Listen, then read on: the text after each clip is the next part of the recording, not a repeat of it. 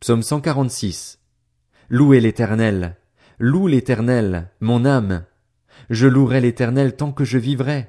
Je célébrerai mon Dieu tant que j'existerai. Ne placez pas votre confiance dans les grands, dans les hommes qui sont incapables de sauver. Leur souffle s'en va. Ils retournent à la terre et leur projet meurt avec eux. Heureux celui qui a pour secours le Dieu de Jacob, qui met son espoir en l'éternel, son Dieu.